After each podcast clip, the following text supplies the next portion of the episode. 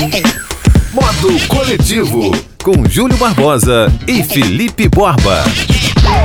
Salve, salve, eu sou o Júlio Barbosa e como eu prometi na semana passada, o quadragésimo episódio do Modo Coletivo seria uma live nos stories do Instagram no dia do meu aniversário.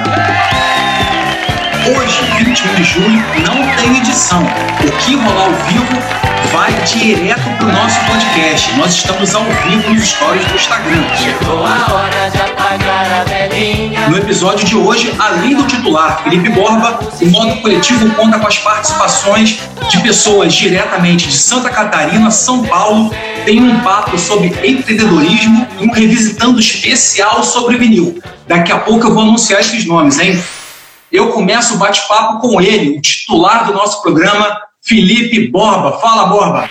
E aí, Júlio Barbosa, tudo certo? Feliz aniversário. Chegando próximo dos 40, né? Que beleza. Fala, meu camarada. É, como diz um amigo chamado Felipe Viana Borba, perto dos 40, ali em torno dos 40, a gente para de contar um pouquinho. Sabe que o Arnold Schwarzenegger uma vez disse que quando ele chegou aos 40 é que ele sentiu que ele se machucava de verdade. São cinco pessoas ao todo hoje eu queria começar falando contigo sobre o meio de podcast, que é algo que a gente fala tanto no nosso projeto. A Michelle Obama, ex-primeira-dama dos Estados Unidos, esposa do Barack Obama, lança esse mês de julho um podcast exclusivo no Spotify. Eu não tenho notícia de um podcast que seja exclusivo numa plataforma. O podcast dela só vai ter no Spotify. E como se trata de um nome muito grande, vão ter dois patrocínios. Queria saber de você o que, que você acha da pessoa lançar um podcast exclusivamente em uma plataforma.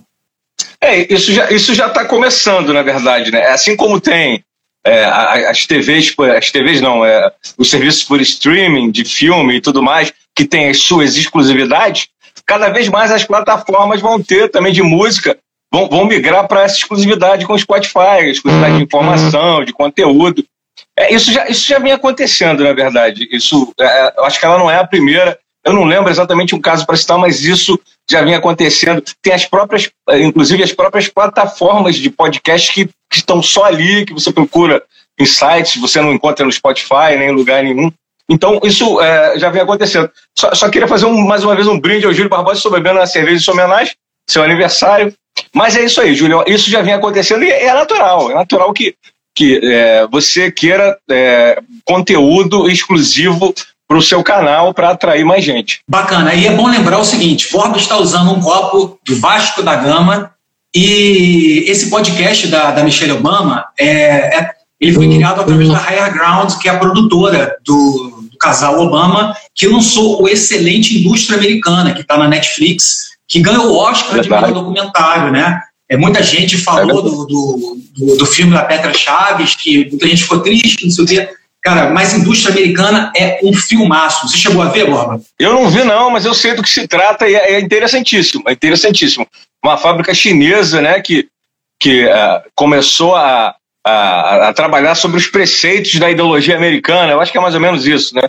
É, indústria americana, cara, mostra é, mais ou menos é uma, uma, uma, faz mais ou menos uma comparação entre o modelo americano e o modelo chinês, porque a gente aqui, a gente era uma colônia é, portuguesa e hoje em dia a gente, infelizmente, se tornou uma colônia norte-americana e a gente entende pouco da China, né, cara? E a China vem invadindo muito em todas as áreas, no esporte, economia, cultura, em todas as áreas, e o filme tenta mostrar os dois lados da moeda, sabe? Ao mesmo tempo que é natural que a gente simpatize mais, simpatize mais com o modelo americano, a gente precisa entender esse modelo chinês. Eu lembro, Borba, que há muitos anos, quando a gente trabalhava na JBFM, uma amiga nossa, Aninha, estagiária, Aninha estudava mandarim.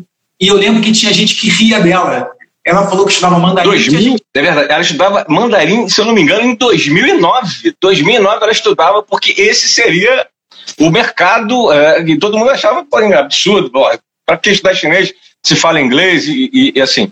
E ela já estava vendo isso. Eu não sei se ela continuou o curso, não sei se ela terminou uhum. isso, mas ela já estava vendo muito lá, lá na frente. E a gente estava conversando aqui em casa outro dia sobre o mercado de trabalho, como antigamente as empresas precisavam de um redator, precisavam de um produtor. E hoje em dia você vai ver o que as empresas precisam, cara, é, na verdade, não necessariamente tem sempre é, é, compatível com o salário, mas acaba sendo um texto. Precisa de um redator que faça não sei o quê, um produtor que faça não sei o quê, não sei o quê, não sei o quê. Um texto enorme. Né? Eu acho que foi isso o tempo que era só o inglês. O inglês hoje em dia, cara, eu acho que é, é, é muito básico, né, Bob?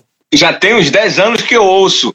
O inglês, ninguém pergunta se você tem, porque já parte do princípio que você sabe falar. Agora eles querem saber se você tem outros idiomas para oferecer outras habilidades, outras especialidades, quantas funções você pode acumular.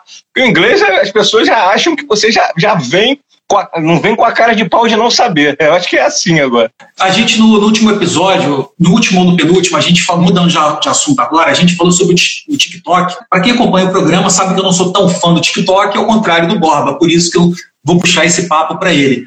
Borba, tem muita gente analisando o TikTok como uma ferramenta para gravação de disco, para você inclusive já falou isso aqui sobre como o TikTok é. tá, ele, ele continua sendo a coisa das dancinhas, mas ele também está sendo usado da forma profissional. Você acha que isso é um fogo, é uma, um fogo de palha, isso é algo é, espontâneo ou isso tende a ser duradouro, podendo até pegar coisa de gravadora com patrocínio? Você acha que é algo duradouro? Não, eu, eu acho que tudo isso tem o seu pico e, e depois tem o seu ostracismo. Toda rede social, toda moda, tudo que você usa, toda ferramenta, ela é só um trampolim para a próxima que vai vir.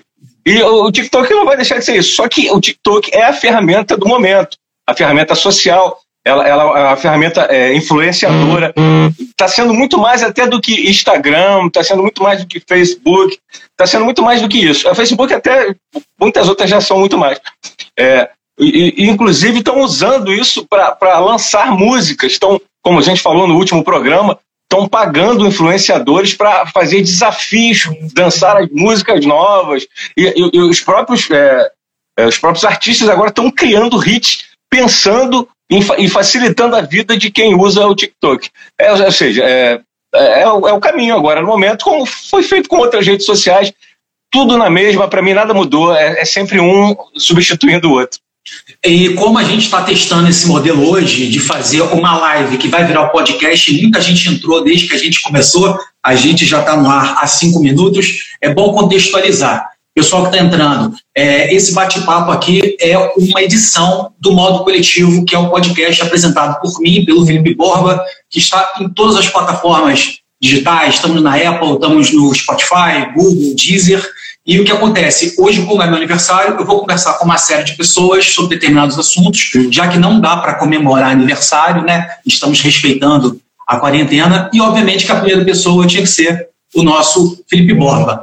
Eu, no início da quarentena, março, abril, eu era um entusiasta das lives, né? Estamos aqui numa. Só que agora, com a flexibilização tem que falar direito, porque hoje não tem edição. Hoje, meu irmão, é falar errado, vai embora, né? É, apesar de que o setor cultural ele está fechado, né, Borba? Aqui no Rio de Janeiro, casa de show, cinema, teatro, está tudo fechado. Mas as pessoas já estão podendo sair mais de casa, correr, tomar um chopp sem se aglomerar. Você acha que as lives já estão perdendo força? Vão perder força? Como, como eh, né, assim como acontece com rede social, acontece com moda, é, o tio Fernando, né? Tio Fernando uma vez me disse que tudo tem seu tempo, e tudo tem seu tempo. As lives tiveram um boom, né? Na, na, naquele pânico das pessoas meio sem informação do que estava acontecendo, com medo de sair, com medo de botar a própria cara para fora da janela, de pegar o coronavírus. Então, é, isso foi uma saída, né? De artistas, foi uma saída do, de profissionais do entretenimento, tentar capitalizar isso. Só que, né, como você falou, as coisas já estão diminuindo de ritmo, o, uh, já estamos acostumando ao que está acontecendo, né? O ser humano se acostuma, o ser humano é idiota, a gente acaba se acostumando e acaba vivendo o, o risco mínimo, né? Depois do costume. Então, eu, eu acho que diminuiu, vai diminuir, vai modificar, mas vai ficar essa possibilidade. As pessoas antigamente tinham a possibilidade de lançar em VHS e em DVD que tinha acabado de chegar. Aí lançavam os dois. Aí deixaram de lançar VHS. Agora as pessoas têm possibilidade de lançar Spotify, de lançar em plataformas de streaming e fazer umas lives e lançar é, no YouTube. E, e, isso pode ficar e pode ir embora. Pode uma coisa substituir a outra. Vai, vai ser só mais uma possibilidade. Não vai ficar algo que, ah, puxa, a gente precisa de uma live para é, contextualizar e, e firmar a nossa marca. Acho que não vai ser por aí. Meu camarada, como tem que conversar com muita gente e o Instagram encerra a nossa live por volta de uma hora, queria te agradecer a participação no programa de hoje. E lembrando, Felipe Borba, no próximo programa, estará 100% com a gente né, Borbinha? E é bom lembrar que em agosto devemos voltar ao formato antigo de, de tabelar os dois ao mesmo tempo, não é isso?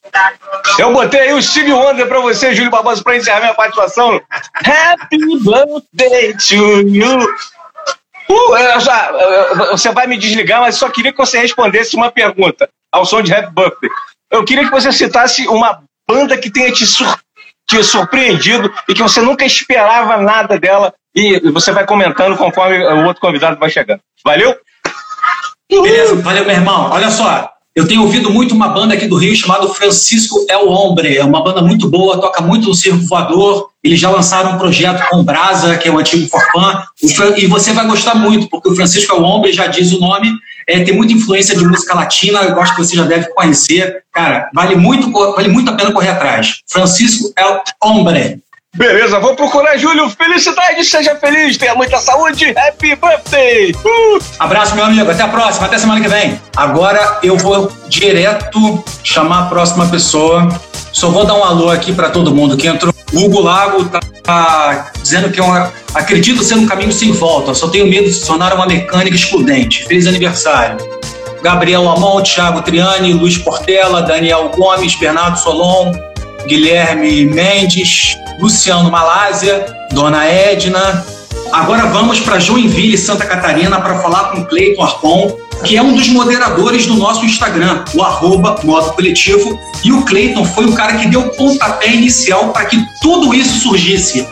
É, se existe hoje em dia o modo coletivo, o Instagram e o podcast, tudo sobre modo coletivo, foi através de uma inquietação do Cleiton, tijucano, vascaíno, que já morou em vários lugares do Brasil. Fala aí, Cleiton. Como é que tá, Julinho? Beleza? Pô, primeiramente, feliz aniversário. É, aniversário diferente esse ano, né? Mas já a live tá aí para salvar esses momentos que a gente gostaria de estar com familiares, amigos, abraçando. Sinta-se virtualmente abraçado. Eu gostaria de lembrar a nossa audiência, já te cortando, porque hoje é aniversário, quem manda aqui sou eu.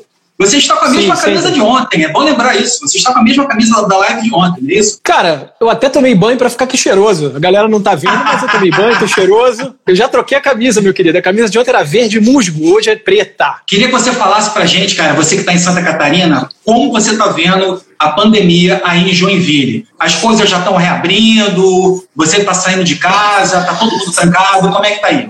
Cara, é, tô vendo a pandemia com uma certa preocupação agora, uma coisa que tava, eu estava mais tranquilo no início, é, a coisa ficou muito feia, Rio, São Paulo, né? A gente acompanhou o Amazonas e agora Santa Catarina está sendo o estado que mais cresce em número de casos e número de mortes também, né?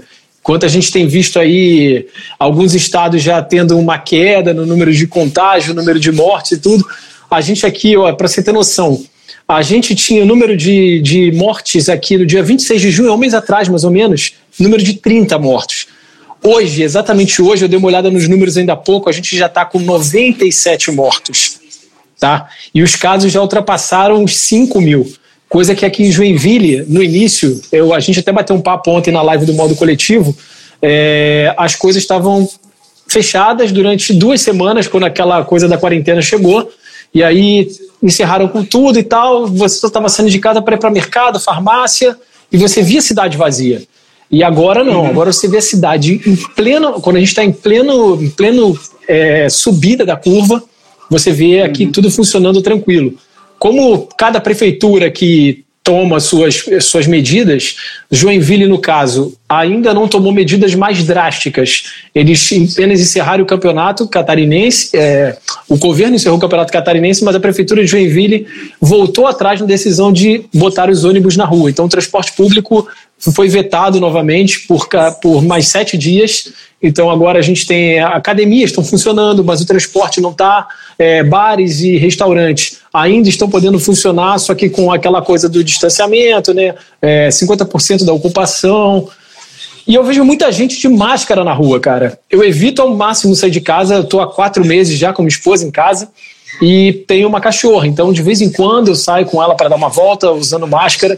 É, já tive que subir, porque às vezes eu esqueço, você esquece da máscara, se liga, caraca, fico tenso porque eu falo, cara, não quero andar de máscara, não quero passar uma mensagem errada também. Acho que é pensar no próximo, né? Então, não. só que é como você vê no Brasil inteiro, cara. É, Blumenau, uma cidade que fica a uma hora daqui de Joinville, fechou tudo, é quase lockdown lá. É aquela cidade que teve shopping reaberto com o pessoal tocando saxofone, né? E aí agora a prefeitura fechou quase tudo na cidade e tá todo mundo dentro de casa. Santa Catarina e região sul, né? Tá, tá com um aumento exponencial do negócio, tá, tá complicado. E a gente segue em casa aqui. Não aguento mais ficar em casa, mas tem que ficar, né, cara? Agora, Cleiton, como é que tá o seu consumo de internet aí? Você, o que você tem? Obviamente, você trancado em casa, você tem que fazer alguma coisa. Né? Você tem visto mais live, mais série, mais TV a cabo? Como está o seu consumo durante a pandemia? Cara, sim para tudo, né? Tenho visto bastante Amazon, coisas na Amazon Prime, comecei séries na Amazon Prime, tenho visto coisas na filme, na Netflix, eu adoro filme, né? Então, eu vejo muito filme, Netflix, Amazon Prime. Assinei recentemente o Globoplay para ver aquela série sobre o João de Deus e a série da Marielle, que eu achei muito boas. O material jornalístico da Globo é fantástico, né? A equipe é, é, é boa, boa pra caramba.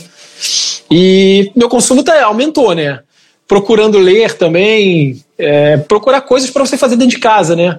Agora, Cleiton, você que já morou no Rio, você morou em São Paulo, você está em Santa Catarina, é, quais são as vantagens que você acha, vantagens e desvantagens de se mudar com frequência? Você é um cara que gosta de viajar, você já foi para a Europa, você gosta muito do Nordeste, é aquele apaixonado pelas praias do Nordeste. Mas como você vê essa. Você é quase um nômade. Queria que você citasse todos os lugares que você já morou aqui. Foram só é, Santa Catarina, Rio e São Paulo. E quais são as vantagens e desvantagens? É saudade? É, abre a cuca? É, então, já sou nascido e criado na Tijuca, morei no Rio, né? Depois morei um tempinho em Lisboa durante dois meses.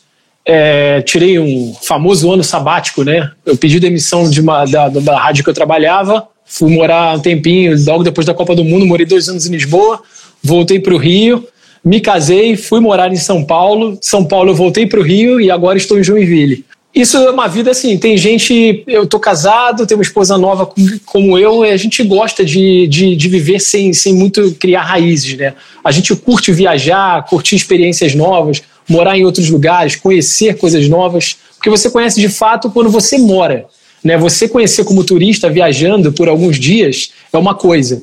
Agora, você passa a entender mais a, a tua vizinhança, a galera, o comportamento das pessoas na cidade quando você mora. Por exemplo, se eu for comparar Rio com Joinville, são cidades muito diferentes, muito diferentes.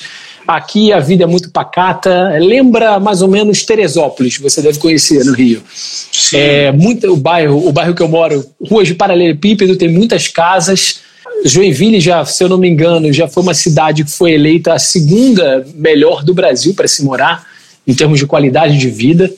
Então, assim, a, a, a, eu sou um cara muito agitado, né? Eu gosto de rua, gosto de movimento e tal.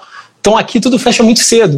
8 horas da noite, no máximo 10 horas, a não ser as poucas boates que tem, que vão até mais tarde, mas no momento não estão podendo funcionar por conta da pandemia. É, você não tem tantas opções né, de lazer, de, de, de gastronomia e tal, então, tudo, tudo é mais reduzido. As pessoas são um pouco mais fechadas aqui, sabe? Uhum. Quando no Rio e quando morei em São Paulo também, a coisa você consegue é, se dar melhor com as pessoas, falar mais e tal aquela coisa da praia, mas aqui você tem praia perto também, né? Joinville você tem a serra, mas também tem o mar muito próximo. E basicamente, cara, viver, viver na estrada, né? Como se diz, é, é meio você não tem muita coisa. Por exemplo, eu procuro sempre morar em lugares que apartamentos tem tudo. Pego um apartamento com tudo já, então eu não faço grandes mudanças tudo cabe num carro. Minha vida cabe, num, cabe em duas malas, cara. Uma, uma, de roupa e uma de uma coisinha ou outra que eu carrego para lá e para cá. Bacana. O Felipe Borba tá dizendo aqui, tá lembrando que a minha internet está ruim, mas vamos que vamos. É sempre bom lembrar. A gente está gravando hoje, estamos fazendo uma live nos stories do Instagram, que vai se tornar o quadragésimo episódio do nosso podcast Modo Coletivo, que está em todas as plataformas digitais. Cleiton, para a gente fechar, eu queria que você me recomendasse, recomendasse para quem está assistindo a gente. O Borba está falando que gente feia em Joinville é turista. Olha só, hein? Carioca Dutra está em Santa Catarina. O pessoal, muito carioca principalmente, né, cara? Fala que região sul, né? A região da, das mulheres bonitas, coisa e tal. Mas, cara, é, eu, eu que morei em São Paulo, Rio, aqui, é tudo igual. Tem gente bonita em todos os lados, gente feia em todos os lados. Eu cheguei aqui para embelezar gente, mais a cidade, é claro. Para a gente fechar, eu queria que você recomendasse para quem está assistindo a gente, assistindo a live e ouvindo o podcast, que você recomendasse um único lugar em Santa Catarina para a gente conhecer. Vale a pena conhecer no estado. Caraca, é difícil recomendar um só, mas já que você é aniversariante, seu pedido é uma ordem, eu indicaria, cara, Guarda do Embaú. É o lugar que eu mais curto aqui. Eu tenho uma história, inclusive, com a, com a Renata, minha esposa, que a gente troca alianças uma vez por ano lá. Começou com a aliança de coquinho, depois virou aquela aliança de maconheirinho, né? De, de prata, que você compra ali a cinco reais.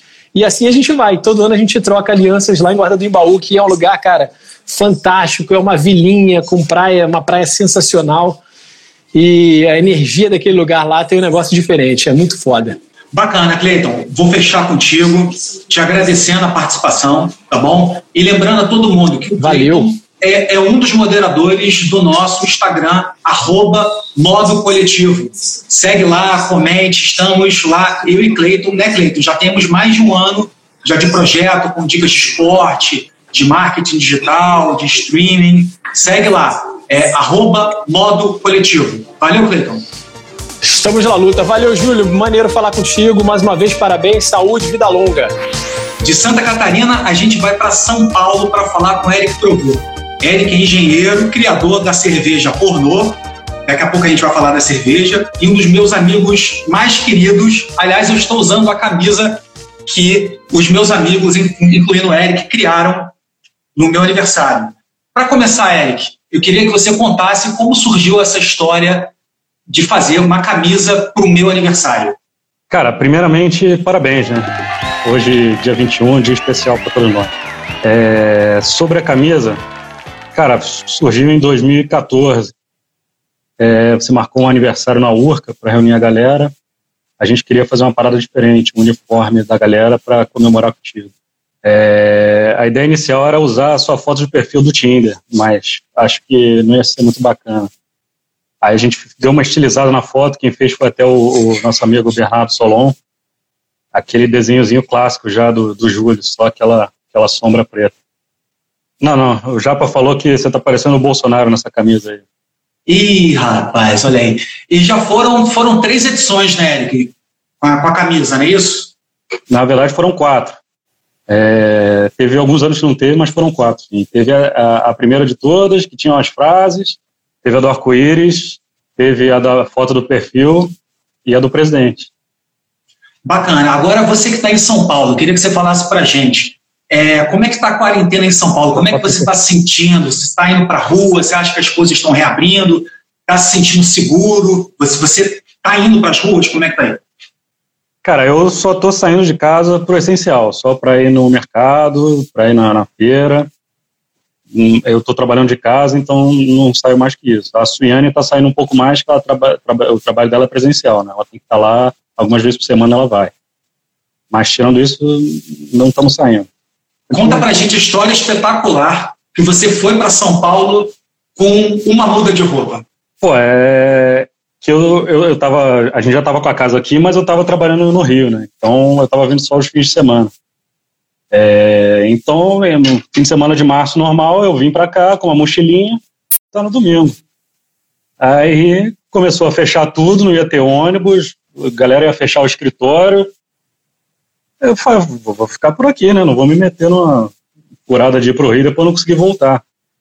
É, eu tô desde o dia 13 de março aqui direto, sem sair. E nas primeiras semanas eu tinha só aquela mochila, tinha três camisas, três cuecas, uma bermuda e ia revezando aqui, usando de um lado, usava do outro, lavava, até eu me acostumar aqui, foi isso. Aí depois eu comprei, né, comprei uma mudinha de roupa aqui, meia dúzia de camisa preta, meia dúzia de cueca e estamos vivendo. Bota um tênis, acho que é há mais de 100 dias. e uma calça, calça, calça ainda botei no dia da festa junina. O tamanho da cidade de São Paulo, população muito grande, para você é algo normal, já que você, a partir de agora, você mora em São Paulo, ou para você, tanto faz, na verdade, você que vem de Petrópolis para o Rio. É, para quem não está ligado, São Paulo é o triplo do Rio, né? muito mais gente na rua. Para você é algo normal, é mais uma metrópole vivendo, ou você, aquela coisa daquele metrô ali da Sé, muita gente, como é que você encara isso? É, eu sinto muita diferença quando a gente vai de um lugar para o outro. É, no Rio era tudo muito perto, a gente está ali, está no Belmonte, vai para Botafogo, são cinco minutos de Uber, pega um metrô para Ipanema, sei lá, 20 minutos, tudo muito perto. Até para outros lugares, para Tijuca, você chega rapidinho. Aqui, qualquer coisa que tu vai de um lugar para o outro, é 40 minutos, trânsito, tudo muito longe. Mas é, eu não, não consegui perceber ainda a diferença da cidade, de tamanho, porque, primeiro, eu só vim aqui fim de semana, só curtia é, bar, restaurante, essas coisas. Não pegava a parte ruim né, de trânsito, deslocamento, metrô lotado. E agora que eu estou aqui direto, eu não saio de casa, então eu não senti muita diferença ainda. Agora, roqueiro, como você é, pô, morar em São Paulo vai ser uma maravilha quando os shows voltarem só ano que vem, né? Esse, esse ano não tem mais show, né? 2020 acabou. Já estamos em 2021. Meu irmão, vai ser show pra caramba aí. Ai, papai, feliz da vida, hein? É, para quem gosta de rock, realmente aqui é muito melhor. Tem, tem casa de show só disso. É, as bandas que vêm para o Brasil muitas vezes só vêm para São Paulo, não vão para o Rio. Muita coisa que eu gosto só tem show aqui. Eu vinha várias vezes para cá para ver show. Inclusive esse ano tinha uns três ou quatro marcados que eu queria ir, já foram cancelados, né? Mas aqui nesse nesse quesito é muito melhor que o Rio. Para quem gosta de rock, punk, heavy metal, essas coisas, é muito melhor. Cara, um lugar que eu sou apaixonado em São Paulo, cara. Nas últimas vezes que eu fui lá, não comprei nada. É a Galeria do Rock, cara. E a Galeria do Rock, para alguns paulistas, você fala isso, para eles, cara, tanto faz ir para a Galeria do Rock. É, é, é, é tipo o carioca caminhar na, na, na Lagoa, no aterro, na Praia de Copacabana, não parei aí. Cara, eu chego na Galeria do Rock, cara, eu fico encantado, meu irmão, eu fico maluco. Sabe? Eu falei, caramba, no Rio não tem. Não é que não tem algo parecido, mas não tem nada assim nem de longe parecido. É, no Rio não tem nenhuma loja, lá, lá tem um shopping inteiro, né? É, mas eu confesso também que das últimas vezes que, que eu fui lá, eu já, já perdi um pouco a graça. Sabe? Vale a pena para você comprar disco, camisa de banda, essas coisas, mas é, eu confesso que quem, quem mora aqui há muito tempo realmente não deve ver muita graça, não. Mas para quem gosta e não vai sempre, vale. É verdade. É igual, cara, é, é, a mesma coisa. A minha família é de Minas. Quando alguns parentes mineiros meus vieram para o Rio pela primeira vez e viram o mar. Cara, parece que está vendo, tá vendo o ET, assim, parece que está vendo, sabe?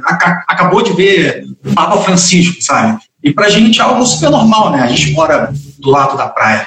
Eric, para a gente fechar, cara, eu queria que você falasse sobre a pornô. Como surgiu a coisa de você fazer a cerveja, como surgiu e o trabalho que dá, é, a onda dos cervejeiros, como é que tá, e falasse um pouco sobre os tipos de cerveja, né? A IPA, a. Ah, cara, eu sempre gostei de beber cerveja, né? Quando começou essa onda nova aí de, de cerveja artesanal tal, é, sempre tentava comprar as novidades tal, e comecei a perceber que dava para fazer. Eu comecei a pesquisar, ver vídeos, não sei o quê, e vi, pô, dá para fazer isso aí em casa, sem muito muito equipamento necessário, né? Então fazendo na cozinha de casa mesmo, no fogão da minha mãe. Eu fiz a primeira, deu certo, aí, pô, gostei, aprendi. Estou fazendo até hoje, já tem quase cinco anos que eu faço cerveja em casa. A primeira foi uma IPA que a gente lançou lá no Aterro, né? A gente fez um eventozinho lá. Mas é tudo, é tudo, tudo informal, né? É cerveja caseira, inclusive nem pode ser vendida. A gente uhum. faz só para consumir em casa mesmo, para beber com os amigos e tal. É, mas é isso, sempre, sempre que dá eu faço um eventozinho para a galera provar, sempre mando uma garrafinha para alguém. Os aniversários também, sempre tenho que fazer e botar para a galera provar. Mas, pô, para quem gosta que nem eu, pô, disponível em casa o tempo todo, ainda sai mais barato que comprar. É, inclusive a cerveja que eu fiz de ovo maltine, né? Que essa aí você gostou muito, inclusive roubou Nossa. a última, o último exemplar da minha geladeira. Aliás, é bom lembrar, Eric, o Instagram da pornô é arroba pornô, se escreve pornote, correto? Tem um número 8 no lugar do O, porque o, o Instagram é, proíbe escrever pornô no, como nome de usuário. Quem quiser trocar uma figurinha, então, conhecer melhor, sugerir alguma coisa, quem sabe pinta alguma coisa a partir daí, né, Eric? É, e se quiser ver alguma coisa boa no Instagram, vê o da minha cerveja, que o meu não tem nada mesmo. As cervejas são mais interessantes.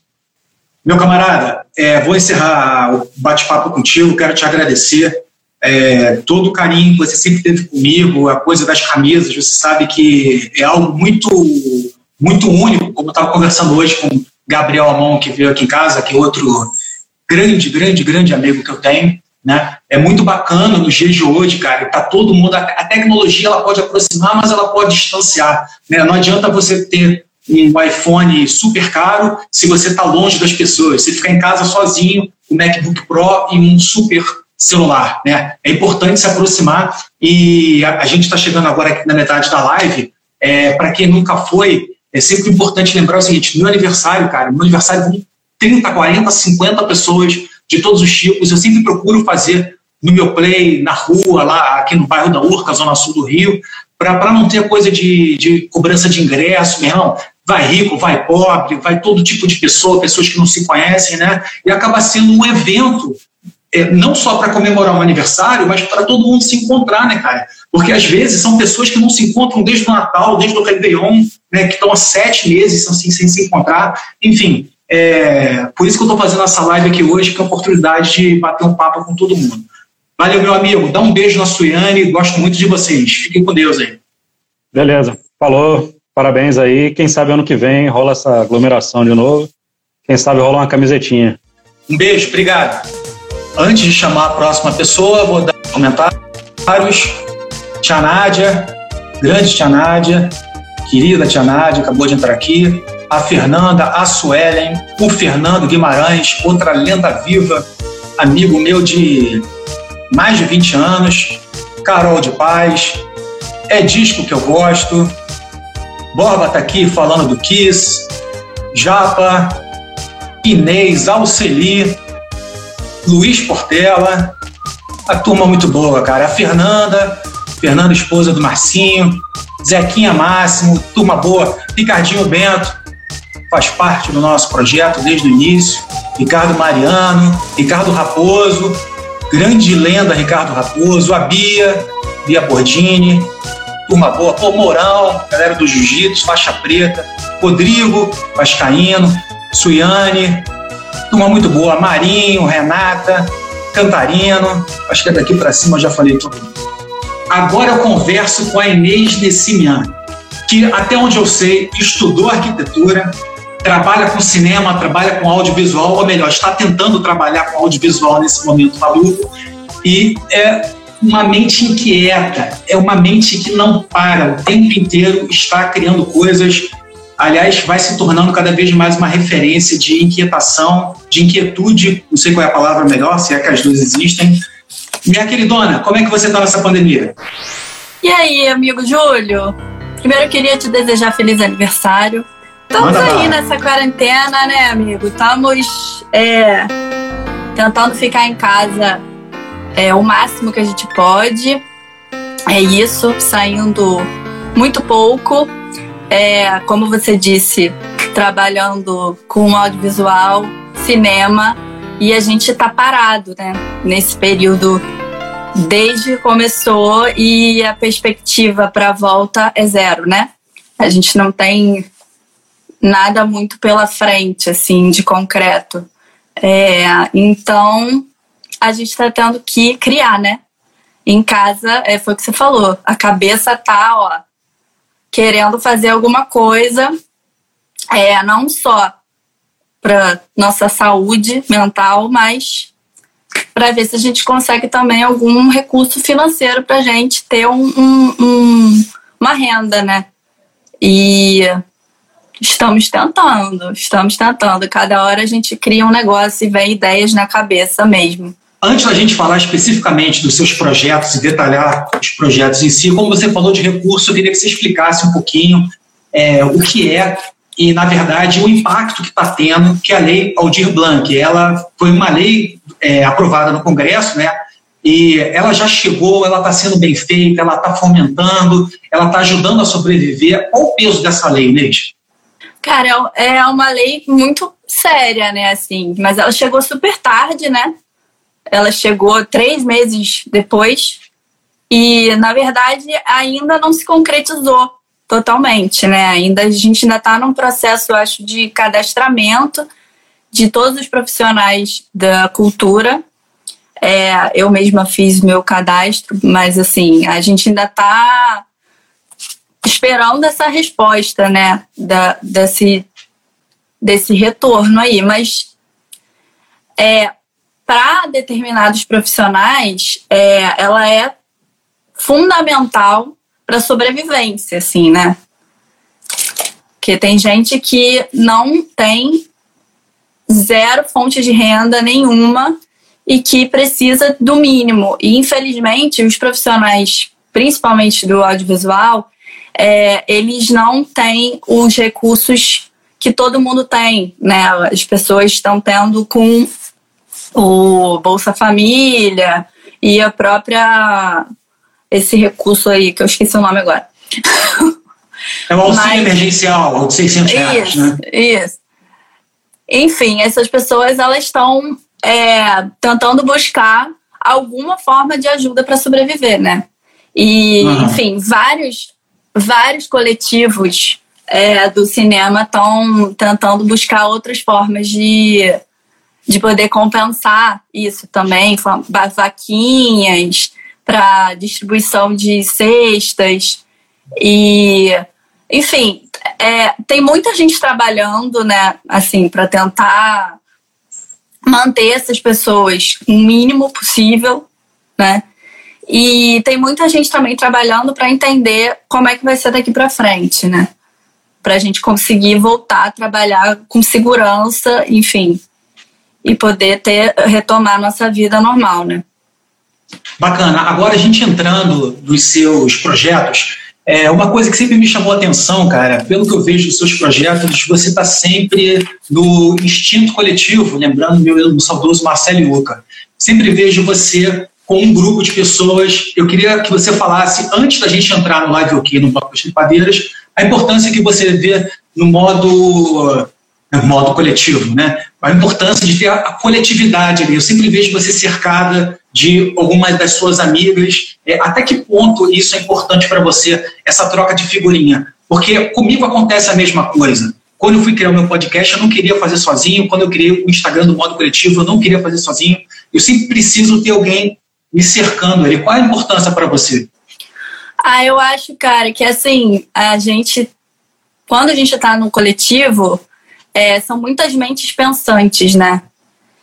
muitas mentes pensantes e cada um tem a sua particularidade, assim, né? Então, às vezes, é, uma pessoa tá lá muito pensando na forma criativa da coisa toda, ai, cheia de ideias, e a outra tá ali com o pé no chão falando, vamos organizar essa ideia, uhum. né? Enquanto assim tem outra que fala, então beleza, você com a ideia, você organiza, eu venho aqui e executo. Então, assim, uhum. é, é uma equipe, né? Então, assim, uhum. você tá num, num, num, grupo de pessoas, eu acho que não só é, para trabalhar, para ter um trabalho, alguma coisa assim, você tá ter isso na sua vida, né? Uhum. É, uhum. Você falou de grupo, de ter amigos, sempre é isso. Assim, eu, eu sou muito feliz e grata em dizer que eu tenho um grupo de pessoas muito maravilhosas e incríveis que eu tive a sorte de ter esse encontro. E é um encontro que, cara, que cada vez entra mais um, e mais um, e mais um, e mais um. E, cara, é um, é um abraço, sabe? Uma suporta a outra. Eu falo um uma suporta a outra porque, é, em sua maioria, somos mulheres, assim. Mulheres com muitas histórias, muitas coisas vividas, muitas experiências. E que tem sempre muito a contribuir umas com as outras, sabe? A gente se abraça muito o tempo inteiro, é, puxando para fazer ginástica online junta no meio da quarentena, é, mandando no grupo, galera, hoje tô na merda. Aí, na mesma hora, são trocentas pessoas tentando te botar para cima. É, assim, é nesse sentido. Você ter uma troca muito intensa é, não só para você trabalhar, mas também na sua vida. Assim, eu acho que para mim viver em grupo é essencial. Eu sou libriana, né? Eu acho que eu não vivo sozinha, não. É, queria que você falasse especificamente anunciasse os arrobas para quem quiser seguir o Bloco das Trepadeiras, o live o que acontece que dia, que horário, para a gente fechar o nosso papo. Vamos lá. Então, o Bloco das Trepadeiras é um bloco, um coletivo de mulheres que saem no carnaval fantasiadas de trepadeiras, plantas lindas, todas perfeitas e maravilhosas, é, que faz parte desse grupo que eu acabei de dizer, de mulheres incríveis. Tamo lá, arroba Bloco das Trepadeiras. É um grupo que existe há, se eu não me engano, alguém me corrige, 12 anos. Eu tô lá tem quatro anos e sou muito feliz. E dentro, e dentro do Bloco das Trepadeiras, né, somos quatro. É, formamos um grupo chamado Live O Quê? Que a gente criou é, uma forma da gente se divertir no meio dessa quarentena e se aproximar um pouco das pessoas. É um Instagram que a gente criou para a gente fazer lives de karaokê. A gente chama, a gente é, cada hora chama uma pessoa para cantar, a pessoa bota lá no seu computador a base da música que quer cantar, canta a música troca uma ideia e aí isso tem acontecido sempre aos sábados, de noite, às 21 horas. Arroba live o que festa. Isso. E o Bloco das Tripadeiras é arroba Bloco das Tripadeiras. Exatamente. Aí, Meu Maria Thalita eu... de Paula, nossa fundadora do Bloco das Trepadeiras, está aí, ó, chegou. Bacana. A gente poderia ficar aqui horas e horas, que não falta assunto contigo, como a gente já tinha conversado. Poderia ficar horas e horas, porque você é uma querida e tem muita coisa na cuca. Obrigado pela sua participação. Obrigada, tá Júlio. Obrigada pelo convite. Foi um beijo. Sou seu, sou seu fã. Beijo. Carteirinha. Parabéns, parabéns, parabéns, amigo. Comentar as últimas pessoas que entraram. Maria Talita de Paula, como a Inês falou. A Carol, a Carol, mãe do Jack. O Piteco, direto do Canadá, rapaz, é audiência internacional, rapaz. Tá achando que eu tô de bobeira? Aí, ó. Pitecão, rapaz. Juliana Mesquita, Aurélio, Lelé, Léo Santana, Fernanda Pepa, Vandame, Suelen, até o Jack. Vamos agora para a nossa última participação. Vamos lá. Ele, ele aí, Fernando Amaral. Parabéns, cara. Oh, felicidade. Fernando Amaral. Tudo de bom. Tudo bem? Como é que você está? É um prazerzaço estar aqui com você. Tudo certinho, sobrevivendo a essa quarentena, essa vida louca aí que a gente está agora. Meu amigo, para a gente fechar, é, a gente começou o programa com Borba, que é o co-apresentador do nosso podcast, o São Paulo, o Cleiton de Santa Catarina. Eu acabei de conversar com a Inês e vou fechar contigo, por quê? O modo coletivo, o nosso podcast, que está disponível em todas as plataformas digitais, ele sempre é fechado pelo Felipe Borba com um quadro chamado Revisitando, em que ele pega um disco e ele analisa aquele disco. Por isso que eu te chamei, Fernando, um grande colecionador de disco. Daqui a pouco a gente fala mais disso. Mais disso. O que, que você trouxe para gente, Fernando? Cara, eu trouxe um disco que além de ser um, um, álbum muito bacana, tem toda uma história e tal, ele tem uma história entre nós também, Júlio, porque eu comprei esse disco com você, que é esse aqui, ó. É o primeiro disco do Gabriel ah. Pensador, chamado Gabriel Pensador. Você lembra desse dia, cara? Exatamente. Esse disco ele tem uma história porque foi numa viagem que eu e Júlio fizemos a São Paulo, inclusive a Inês, que falou aqui antes de mim. Pô, Inês, adorei te ver, hein? Um beijo para você. A Inês ela foi a nossa guia por São Paulo, a gente rodou pra caramba por lá. É, e um, uma das. Um, uma das dos, um dos passeios que a gente fez foi na Galeria do Rock, que também já foi citada aqui pelo Eric. E, cara, a Galeria do Rock é o paraíso para quem gosta de vinil, né? E lá eu entrei na Baratos Afins, que é uma das lojas mais tradicionais do Rio de Janeiro. Entrei na loja, Fiquei lá garimpando, Júlio e Inês sumiram. nunca mais, nunca mais vi Júlio e Inês, mas não porque é, eles me largaram lá, não. Na verdade, eu que larguei eles, porque eu fiquei na loja horas e eles ficaram rodando pela cidade. É, e, cara, É, esse disco ele é o primeiro álbum do Gabriel Pensador, né? Um álbum super importante pro rap nacional. Tá até rolando aqui no fundo, não sei se tá dando para ouvir. Mas esse disco, a história dele começou em 1992, quando Gabriel Pensador ainda nem era um artista famoso. E ele mandou uma, uma fita demo de uma música chamada Estou Feliz, Matei o Presidente, para RPC FM. Tem uma galera aí, ó, acho que o Zequinha deve lembrar da RPC FM. Eu não era nascido, não. Mas o Gabriel Pensador mandou essa faixa para lá. A música não só tocou na rádio, como fez muito sucesso. Ela ficou entre as mais pedidas. E foi em 92, no ano em que é, o, o, presidente Collor estava né, dando início àquele processo de impeachment tal, ele já estava com uma fama meio esquisita. Gabriel Pensador mandou essa música e, cara, a música foi censurada. Ela foi impedida de tocar nas rádios do Brasil. Tá? Por quê? Porque na ocasião foi dito que essa música poderia instigar um crime contra o presidente, um crime real contra o presidente. Então, assim, foi uma polêmica danada na época. Gabriel Pensador era, era, era universitário, estudava na PUC aqui no Rio de Janeiro. E, enfim, ele foi então contratado pela Sony Music, lançou o primeiro disco dele pelo selo Caos, que é esse disco que tem aqui, um, um disco porra, super ácido, extremamente político. Ele tem essa na capa, para quem não tá vendo, né? Na capa ele traz o, o, o, uma, vamos dizer assim, uma, uma brincadeira com o Pensador de Rodin, que é uma obra de arte super famosa no mundo. Então, pela capa já começa a provocação, né? E o Gabriel Pensador, nesse primeiro disco, ele fez questão de colocar a música que foi censurada, porque o, o Collor já tinha saído. O disco foi lançado em 93.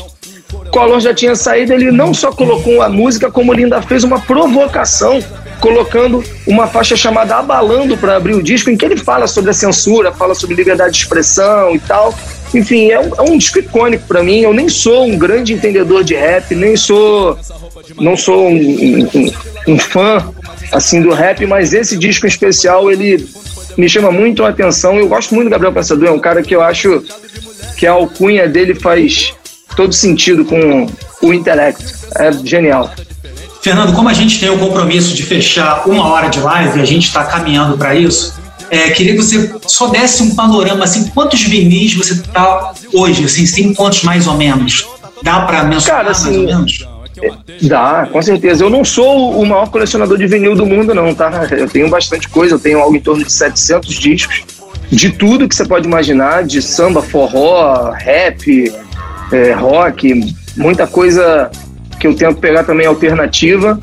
E, enfim, é, é, é um vício, cara. Assim, você garimpar disco é, é algo que, para mim, pelo menos, é maravilhoso, um prazer indescritível. Bacana, cara. Quero agradecer a sua participação. A gente vai fechando por aqui a nossa live. Quem quiser saber mais sobre a coleção do Fernando, o Fernando voltou com tudo no meu disco que eu gosto. O, é o arroba edisco que eu gosto. É edisco que eu gosto sem o S, né? E o, o arroba do Fernando é o Flapit, tá bom? Quem quiser saber mais, Fernando tem muita coisa para contar, tá bom? A gente vai encerrando por aqui. Quero agradecer todo mundo que participou. Borbinha abriu comigo, Cleiton entrou de Santa Catarina, o Eric entrou de São Paulo, Inês, porra, uma, um amor de pessoa, muita coisa para falar. Só que o tempo é curto, a gente precisa pensar na experiência do usuário. Ah, eu poderia ficar aqui até amanhã, mas tem que encerrar aqui. Tá bom, Fernando? Quero agradecer a sua participação e quero lembrar que o nosso podcast ele fica redondinho, ele fica arrumadinho pelas mãos do Ricardo Bento, da Trix Sound Design, cujo site é trixproduções.com.br. Valeu, pessoal. Júlio Barbosa vai ficando por aqui. É, não deu para fazer meu aniversário na rua com todo mundo, com 50, 60 pessoas, com as camisas, mas quero mandar um beijo para todo mundo que participou por vídeo, por mensagem e que me ligou durante o dia. É muito bom sentir abraçado. O Fernando está tomando a cervejinha dele aí, tá bom? Um beijo para todo mundo. Pessoal, vamos conversar, vamos se comunicar. A tecnologia é boa, mas não substitui o contato, o olho no olho. Um beijo. Até a próxima. Valeu, Júlio. Um abraço, cara. Parabéns. Tudo de bom. Abraço, pessoal. Hoje eu me lembrei do seu aniversário, por isso liguei Pra te dizer, amiga, que eu te quero bem. Felicidades, paz, saúde, parabéns. Parabéns a você nessa data querida. Muitas felicidades, muitos anos de vida. Modo Coletivo, com Júlio Barbosa e Felipe Borba.